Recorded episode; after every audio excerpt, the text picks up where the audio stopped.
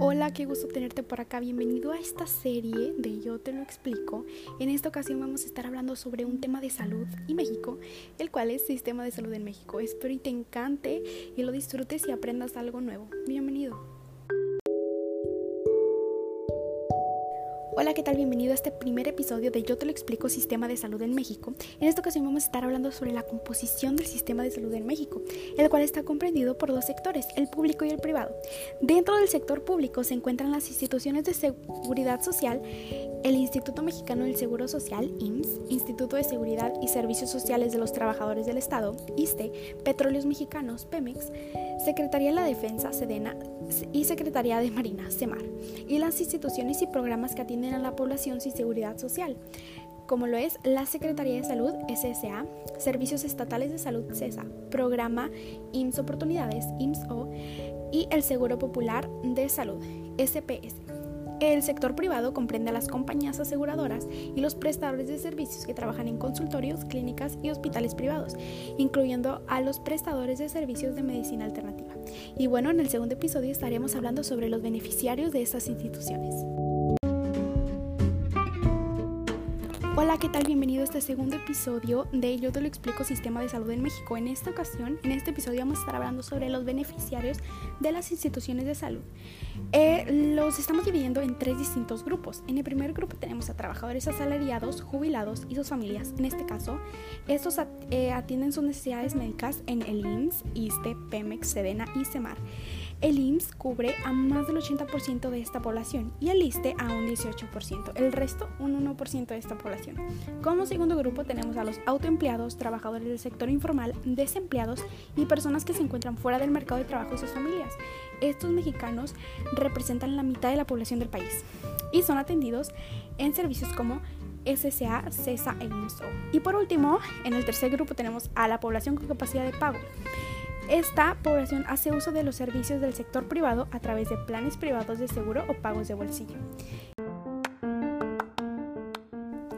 Hola, ¿qué tal? ¿Cómo estás? Espero que te encuentres muy bien. Bienvenido a este tercer episodio de Yo te lo explico, Sistema de Salud en México. En esta ocasión vamos a estar hablando sobre el financiamiento de estas instituciones de salud que habíamos estado mencionando en el episodio 1.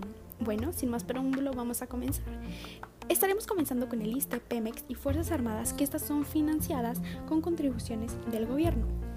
En segundo lugar tenemos a la SSA y los CESA, que están financiados con contribuciones del gobierno federal, gobiernos estatales y la población que paga al recibir atención médica. El IMSS-O está financiado por el gobierno federal.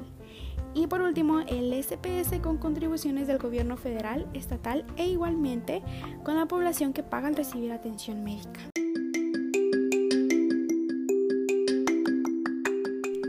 Hola, ¿qué tal? Bienvenido a este cuarto episodio de Yo te lo explico Sistema de Salud en México. En esta ocasión vamos a estar hablando sobre la atención primaria de salud integral e integrada para México y las redes integradas de servicios de salud.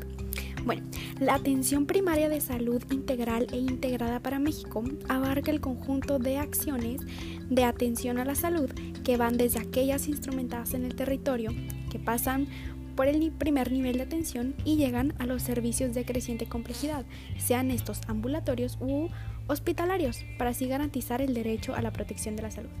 Y las redes integradas de servicios de salud permiten a las personas acceder al nivel de complejidad de servicios ambulatorios u hospitalarios que requieren para la atención de su padecimiento. Y bueno, en el siguiente episodio estaremos hablando sobre qué son los distritos de salud.